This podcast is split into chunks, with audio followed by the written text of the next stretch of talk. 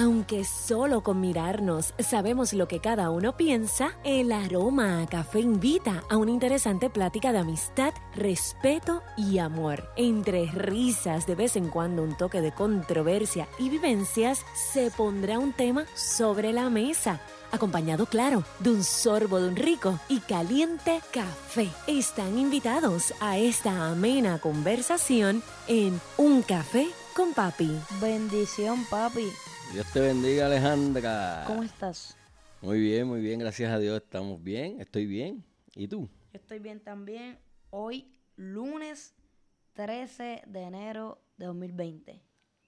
Exacto, ese, ese Esa es la fecha. La para- fecha. La fecha de hoy es lunes 13 de enero. Eh, esto va a subir a las plataformas de audio digital, esta conversación, este episodio, el 17 de enero. Estamos grabando. Pero estamos grabando hoy eh, 13, que grabamos hace poquito porque habíamos grabado el, el 11, no el 12. Sí, hace, ¿cuándo fue? Hace par de días. Sí, grabamos el 11. Mm, Grabamos el 11, lo subimos el 12 y hoy 13 estamos grabando para subirlo el 17. Así que saludo a todas las personas que escuchan Un Café con Papi. Espera, esperamos que disfruten el episodio de hoy. Al igual que nosotros estamos disfrutando del Una café que de- hoy está haciendo frío afuera. está haciendo frío, sí. Haciendo frío afuera. Así que este, este episodio es el 68. Eso es así.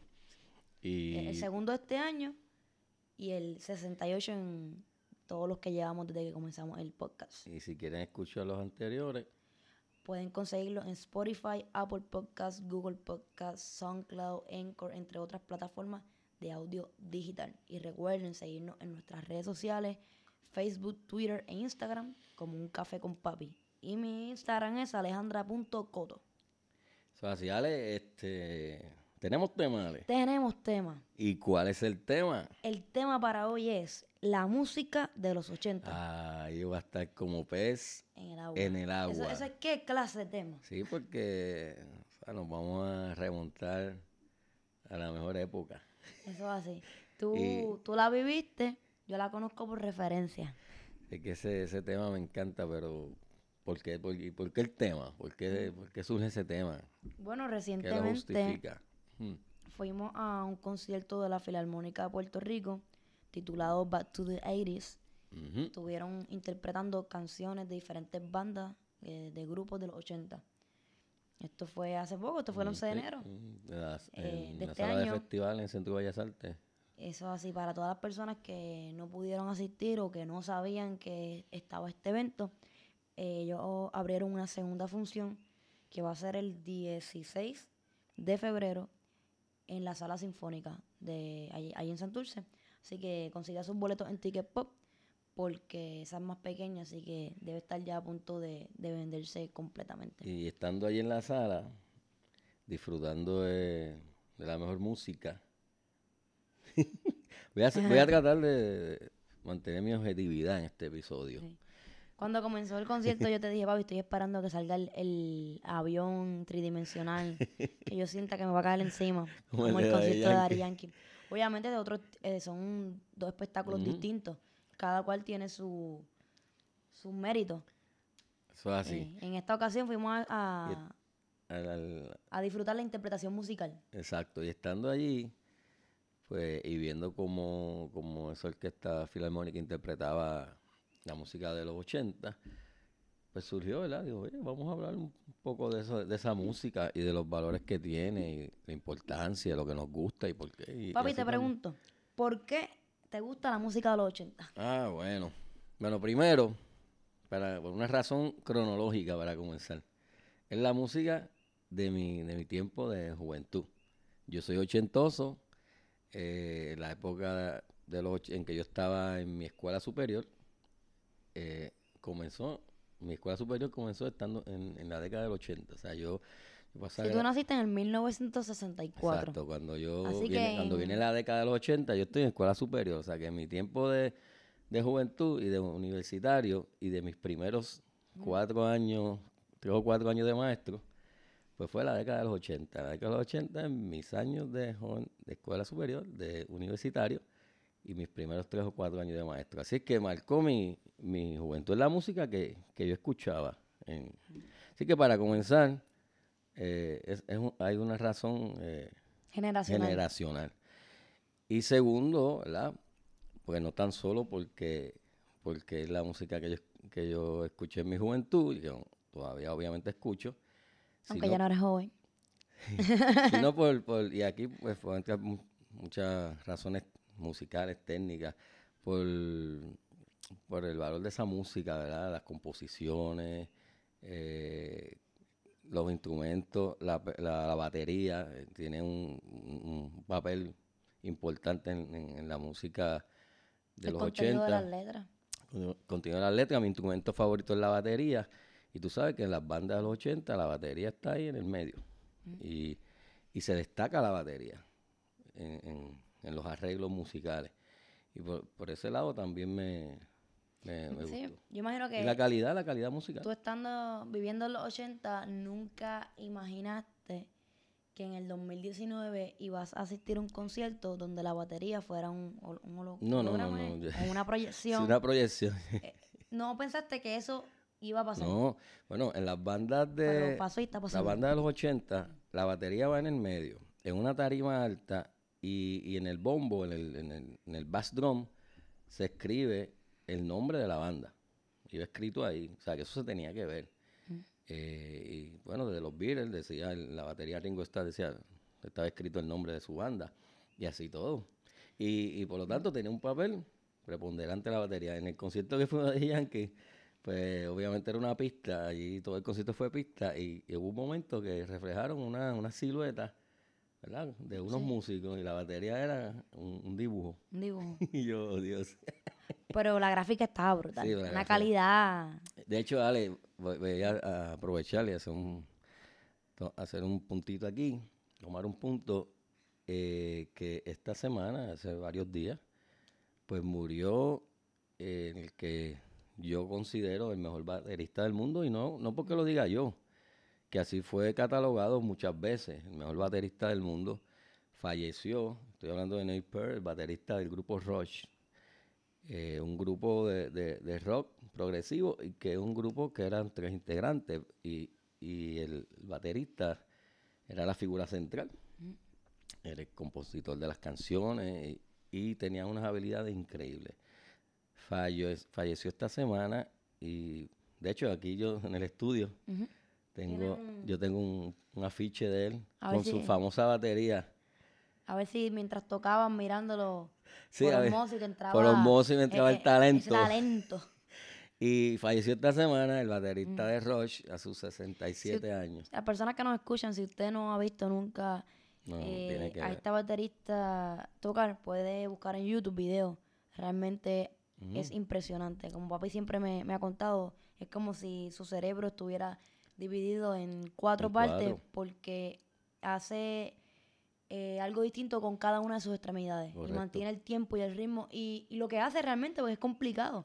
Hacer algo distinto ya, la- el, el tiempo. Sí, porque él, yo siempre decía eso, este hombre tiene cuatro cerebros, porque cada cerebro es independiente con, con su extremidad. Él tocaba con cada extremidad un patrón rítmico diferente, lo hacía simultáneamente.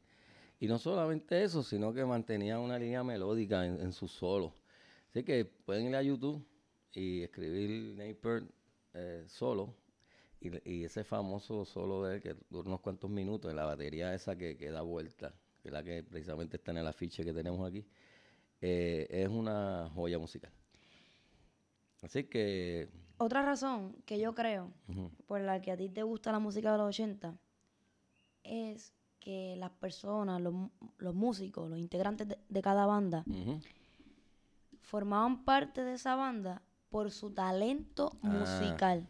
Sí. No es que yo soy, eh, yo soy lindo, tengo muchos seguidores, muchos fans, pues vente para acá, coge esta guitarra, aunque no sepas tocarla, pero tú vas a ser el guitarrista, entre comillas, de la banda, eh, porque eres lindo o porque tienes un, un aura que conecta con las personas. No, La- eh, los músicos formaban parte de la banda por, por su talento y eso los hacía famosos. Sí, tenían formación musical, estudio de música. Exacto, eso lo hacía famoso. No es que tenga una personalidad que ya yo veo que de cierta manera eh, tiene, puede tener fama o conectar con un público, pues vamos a hacerlo artista porque mira, eh, no, es que tienes mérito para, para formar parte Esa es de una una banda. característica de la música, de las bandas de los años 80 de rock, que esos músicos tenían una formación y estudios. Por y ejemplo, los Queen. Era Queen, este, Journey, los arreglos de, di- eh, todo. no es que esté diciéndole feo, ¿verdad? Los integrantes de Queen, pero digamos que, que estaban en la banda por, por su habilidad Sí, musical. no. Por lindo no era, ¿verdad? porque- Digo, aunque la belleza Es es, relativa, pero sí. ese no era un criterio. Sí, puede haber alguien que realmente vea a, Cuando iban a la a audición, Freddie, a Freddie Mercury, y, Freddie Mercury y diga que lo encuentra atractivo, ¿verdad? Sí, cuando iba a la audición, no, ese no era un criterio. Usted toca bien la batería, usted toca bien el piano. Aunque como diga, de- como la- dice la, la del programa este, como el que no dibuja para la cámara o no o para el video. ¿Qué programa? Una, un programa que hay de una que dice que es feo para, para la película y feo para la foto, no sé. No sé cuál es. Ajá. Y entonces, ese no era el criterio. El criterio era, usted sabe música, usted domina el instrumento, usted canta, pues forma parte, ¿verdad? Así, y por eso que tú escuchas esa música de los 80 y, y por eso ha trascendido, que esa es una de las razones. Y a mí me gusta, qué bueno que lo dijiste, me gusta esta música, por eso, porque la selección de, de los músicos, de las bandas, es- el criterio era ese, tenía que saber. A mí me gusta la música de los 80 porque Y a ti, eso te iba a preguntar. Porque tú no eres para nada ochentosa. ¿Por qué te gusta la música de los 80? me- a mí me gusta la música de los 80 porque cuando la escucho no siento que estoy escuchando algo eh, viejo. No siento que estoy escuchando música vieja y eso siempre me ha llamado la atención. ¿Cómo Mm, puedo escuchar en el 2020 una canción que se haya grabado en el 1982 y tenga vigencia, relevancia musicalmente, a pesar de que el aspecto tecnológico no estaba tan avanzado probablemente como ahora, pero la- su música ha trascendido y eso me llama la atención. Y yo creo que cuando se hace algo con calidad, con contenido, eh, permite que, que trascienda los tiempos. sí. Eh, así que por eso es que uno pone el disco de Journey cuando grabaron en vivo en Houston y uno se lo puede en- vivir en como el si, 81 como- fue eso, como si fuera el, el 1981. Entonces, a mí me llama la atención que tú me eh, mencionaste hace un, un momento que escuchaste esta música mientras fuiste estudiante en escuela superior, bachillerato y cuando comenzaste como maestro, los primeros años eh, que ejerciste como maestro, tus estudiantes escuchaban la música de los 80 porque obviamente era esa época. Correcto. Sin embargo, yo doy clase ahora mismo en, a nivel superior en una escuela en Sidra, en en 2020, y yo tengo estudiantes que escuchan Journey, Wow. que nacieron en el 2005, en el 2006. Así que un saludo a mis estudiantes de Y- y se 92, saben las a Angel, a. Paola, a Ryan. Eh, sí, yo por las mañanas, por ejemplo, a mí me gusta poner la canción eh, Don't Stop Believing de. Journey. Y yo quisiera que tuvieras cómo, no es que la escuchan, cómo se la disfrutan. O sea, Paola hasta se levanta de la silla del pupitre, empieza a aplaudir y dice, maestra, esa canción me encanta. Y la conocían eh, antes de que yo se la Estamos pusiera. de una canción de hace 40 años. Exacto. Y que, y que una persona que haya nacido en el 2005, 2006, se la pueda disfrutar como si estuviera escuchando algo que, que sea de su tiempo y que haya salido ayer. Eso realmente a mí me impresiona, eh, me llama la atención, es, como, es para analizarlo. Sí. Eh, yo tengo estudiantes que son súper fanáticas de los Beatles. Entonces, de, Ahí vamos más Ajá, atrás ahí vamos más atrás todavía. Pero, eh, así que un saludo a Caliani de 10-1, que le encanta los Beatles. Eh, entonces, digamos que no es, no es la, no es la masa, no es, el, no es todo el mundo, Es como un fenómeno para, para estudiarse, No, ¿verdad? pero siem- siempre hay eh, ciertas personas que aún escuchan la, eh, la música eh, de los 80, Ujú. Eh, entonces, es música que no pertenece a su generación. Entonces, como tú dices, es para eh, estudiarse, para cuestionarse por qué ocurre esto. ¿Ocurrirá esto con otro tipo de música dentro de 20, 30 años? Eh, Wow, sí. entonces Bien. es para pensar realmente. Y también me llama la atención, que me lo comentaste ayer, que mientras veíamos videos de Journey aquí en casa en YouTube, que me, tú me dijiste, Ale, esa es la música que escuchaba prácticamente toda la escuela, todo el estu- estudiantado, mientras yo estaba en la escuela. Los pasillos, sí. O sea, no era como, no la escuchaba un grupito de 5 o 10 que les gusta la música y tocan la guitarra en una esquina. No, tú me, tú me Sí. decías, la escuchaba todo, Todo el el mundo. Era como decir, eh, por ejemplo, si yo pienso en algo que escuchen la mayoría de mis estudiantes ahora mismo, pues yo diría Bad Bunny, Lunay, Ozuna, la mayoría. Pues eh, así era. le gusta. No a todos, pero la mayoría, digamos que están al tanto de, de- del contenido que, que suben estos eh, artistas. Así que me llama la atención que algo que escuché eh, algunos de mis estudiantes, que son la minoría ahora mismo en la escuela, en un momento dado lo escuchó eh, la masa, todo el mundo.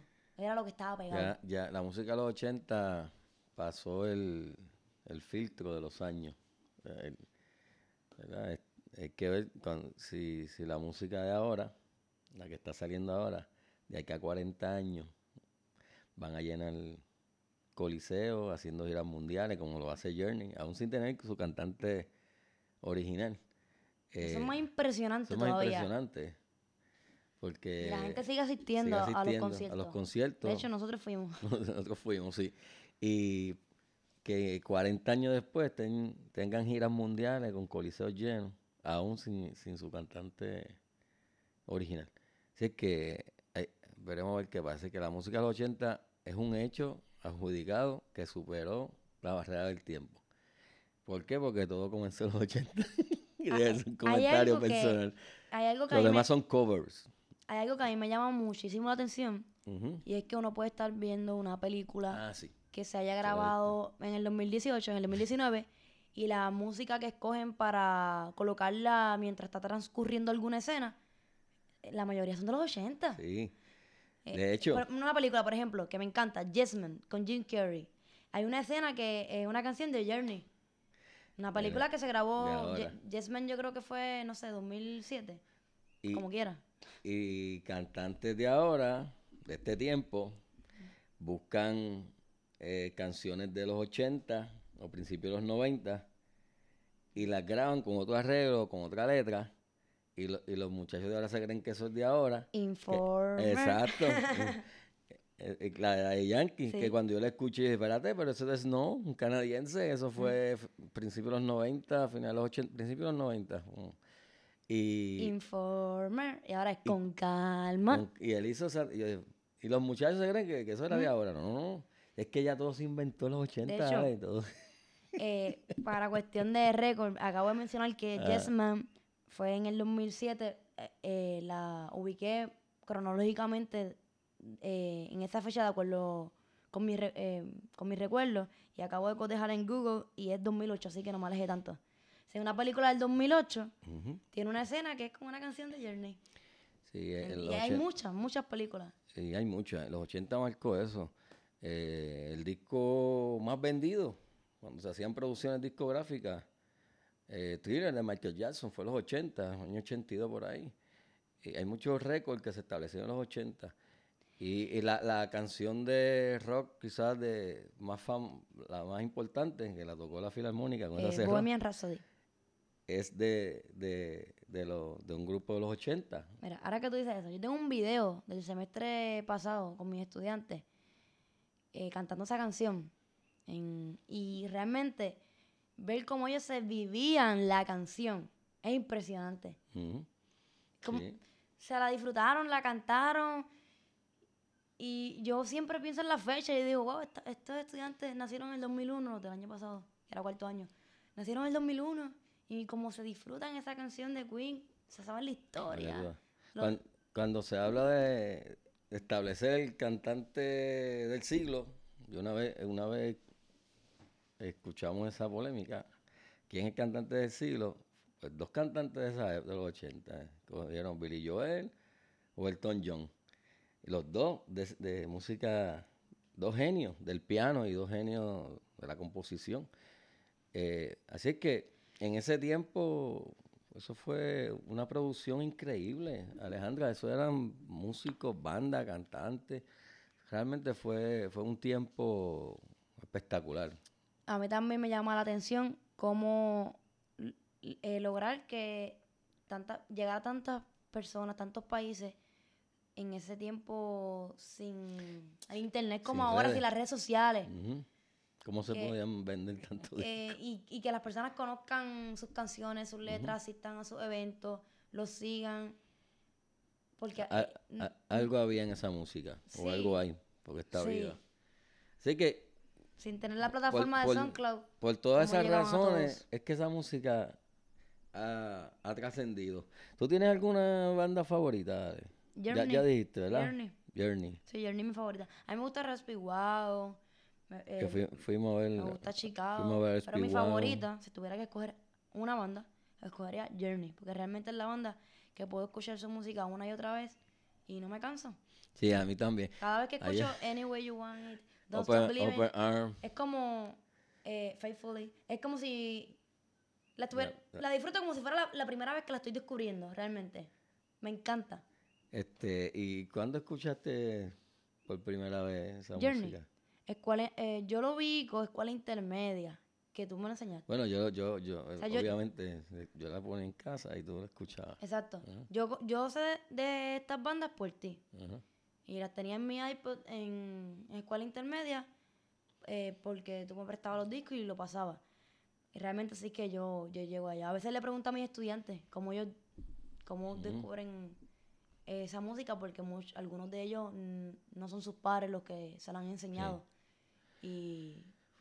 Pues, a mí, a mí me, encanta Journey, tengo que ponerla ahí como en primer lugar. Eh, Aerospeed One me gustó mucho, me gusta Chicago porque tiene una sección de metales, me gusta Toto eh, por los arreglos que, tiene el teclado. O sea, cada banda tiene su, su particularidad. Pero esas son mis favoritas. Eh, Queen, algunas canciones, porque son, pues, son eh, genios de la, de la composición y de los inventos. Sí. Este, y me gusta We Are, porque obviamente cuando quedamos campeones. el, el, el, episodio se llama La música de los 80, pero papi va a hablar de Ponce. Tengo que decir que, la emoción de estar en el Pachín, quedar campeones en ese juego, y luego que, le, que derrotaron a, Arecibo, que Arecibo, pusieron esa música We are the champions. Así que, pues, el himno de los campeones, obviamente. Así que hay, hay, mucha música emblemática, ¿verdad? En los 80, por ejemplo, cada vez que hay un campeonato, pues tocan. De hecho, We are the. Hay. Ya de rock, hay Survivor, Survivor. Hay, can, eh, hay canciones que escuchamos en, el, en el concierto de la Filarmónica de Puerto Rico. Y yo vengo y te digo, papi, esa es la de Rocky. Tú piensas en voceo. O sea, tú oyes. Tan, tan, tan, tan, tan, tan, tan. Pues, ¿qué tú piensas en voceo? ¿Eh? Survivor, de, Rocky, del tema de la película. Esa, canción, yo se la usé a mis estudiantes, algunos grupos, eh, el día antes de la entrega de notas. Mm. Ah, le, di una reflexión y de continuar, de motivarlo. Y entonces viene un estudiante y dice, sí, y le puse el video de la película de Rocky. Y un estudiante viene y me dice, maestra, sí, así me voy a correr yo cuando mamá me vea las notas. y yo, yo tratando de dar una reflexión, unas palabras de motivación y obviamente siempre hay un comentario gracioso que me hace reír a mí también. Nosotros pues dependemos para ver esas bandas, ¿verdad? De que vengan a Puerto Rico en gira. Y cuando estuvieron pegadas en los 80, o sea, en su momento de esplendor, que todavía brillan, pues no, no, no venían mucho. Están viniendo ahora. Pues es que han venido todas estas bandas de rock. Eh, pero hay unos que, que no han venido. ¿Cuál te gustaría? Toto, Billy Joel, que no es una banda, es un, cantante Billy, y un artista Joel estuvo hace poco en Orlando. Ay, por un día. Por un día, no ver, sí. Llegamos viernes a Orlando a ver un juego de NBA. Y, ese mismo día era el concierto de... Pero el juego era sábado. Pero el mismo día que llegamos era el concierto de Billy Joel en el Amway Center. Creo que fue así. El mismo viernes. Pero el mismo día, que, el mismo día que llegamos vimos ah, un pues, juego. Pues fue el día antes. Sí, fue un día antes. Fue el día antes de que, llegáramos. algo así. Por un pelito. Sí. Por poco, por poco. Pero nada, este, música extraordinaria, ¿verdad? Que En, en los 80 había una polémica, una, ¿Entre rock o cocolo? rockero y cocolo, pero siempre los cocolos, y yo me considero salsero. Tú eres rocolo. Yo soy salsero, obviamente. Te la ahora, mata la raíz. Pero me encanta las bandas de, de los 80. Pues eres rocolo. Mm, eh, ¿verdad? Eso existió en Rocolo, pero yo eh, soy... Lo primero que yo aprendí a, a tocar entre, fueron los timbales, que es música tropical. Después pasé a la batería. Entonces, pues tengo de todo eso. Por esa época fue... fue Yo si tuviera que identificarme con alguno de estos tipos de etiquetas musical, yo realmente yo ni sé. A mí me, mi, mi gusto musical es tan variado. Amplio, bueno, nosotros, ya, Así ya tú que- sabes, un día fue, un día vamos a ver un concierto de salsa, al otro día estamos en uno de rock, al otro día estamos viendo la sinfónica, Sí, al ay, otro- yo, tengo, yo no tengo problema alguno con... Yo lo he dicho anteriormente en estos episodios. Yo creo que las personas ya conocen ese lado de mí.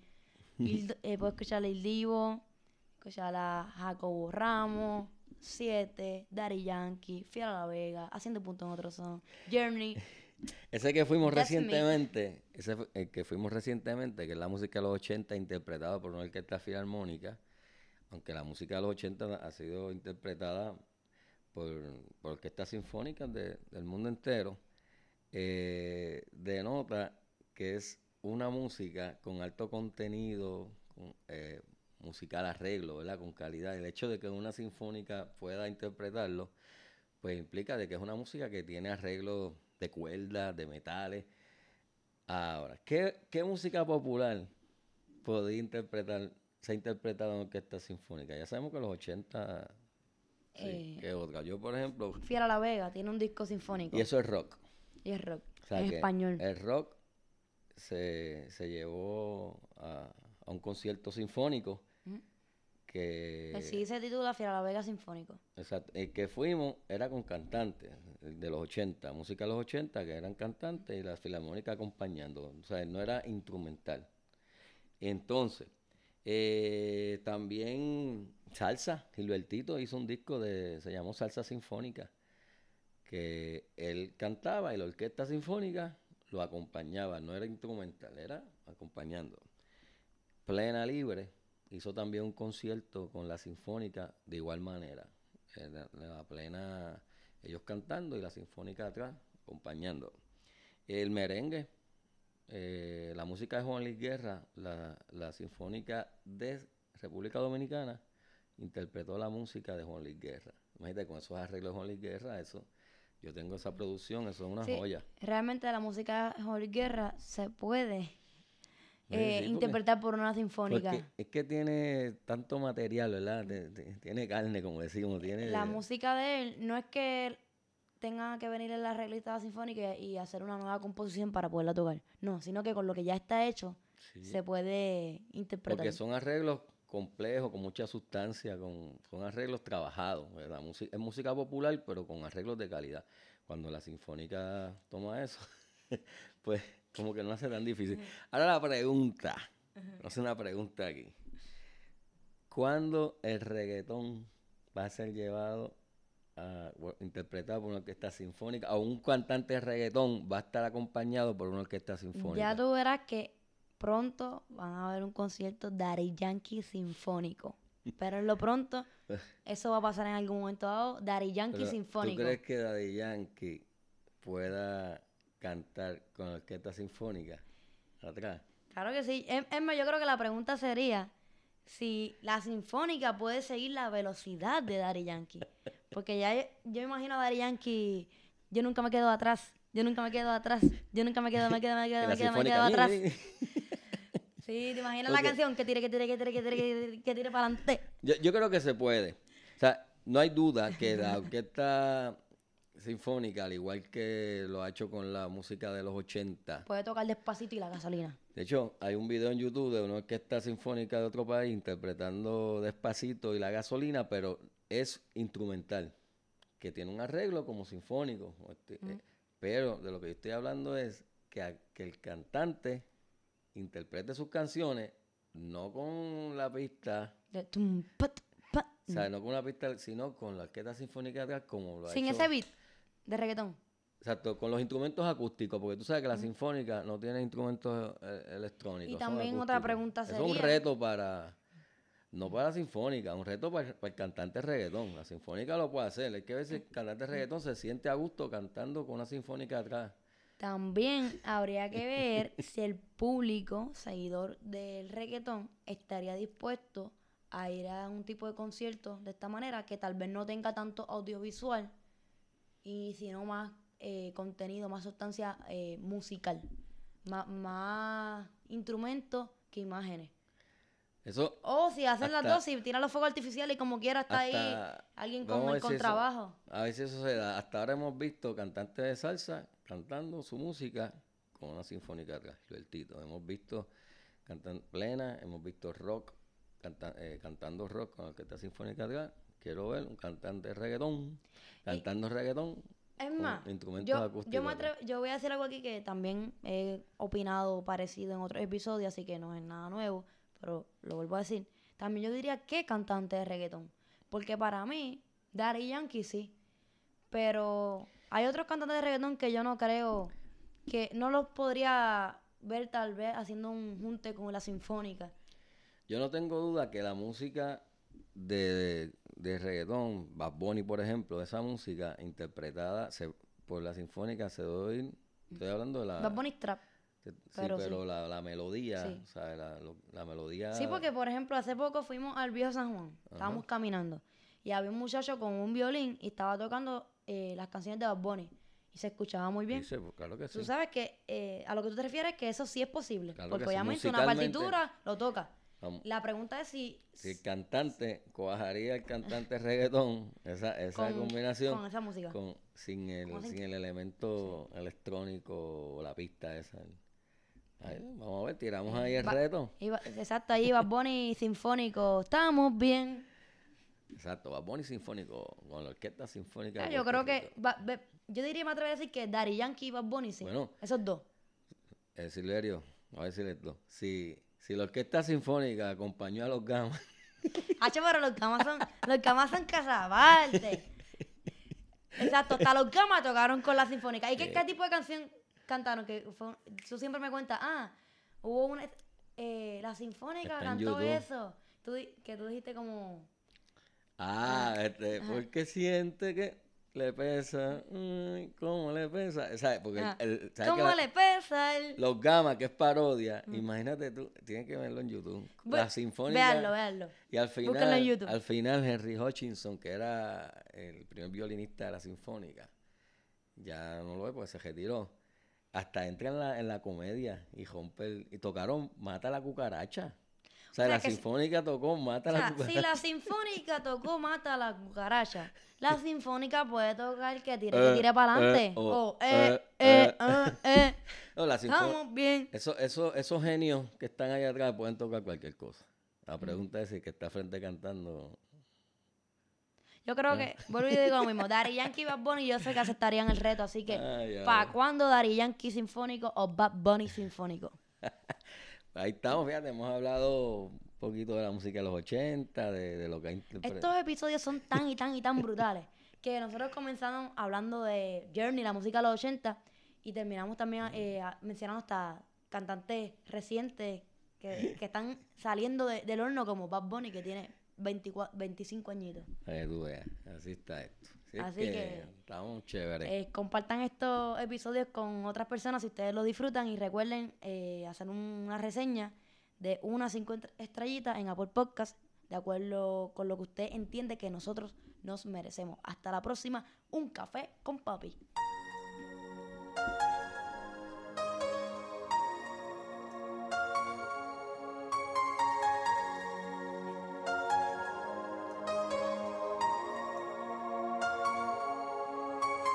Queremos ampliar nuestra mesa y extender nuestra conversación. Hay café para todos y el respeto y el cariño se extiende para ti. Comparte este programa y únete a nuestra plática a través de Un Café con Papi. Búscanos y síguenos en las redes sociales como Un Café con Papi. Amamos con el alma a nuestras madres. Sin embargo, nunca debe haber una excusa al momento de sentarse a la mesa, intercambiar miradas, desenredar y tejer conversaciones mientras tomamos un café con Papi.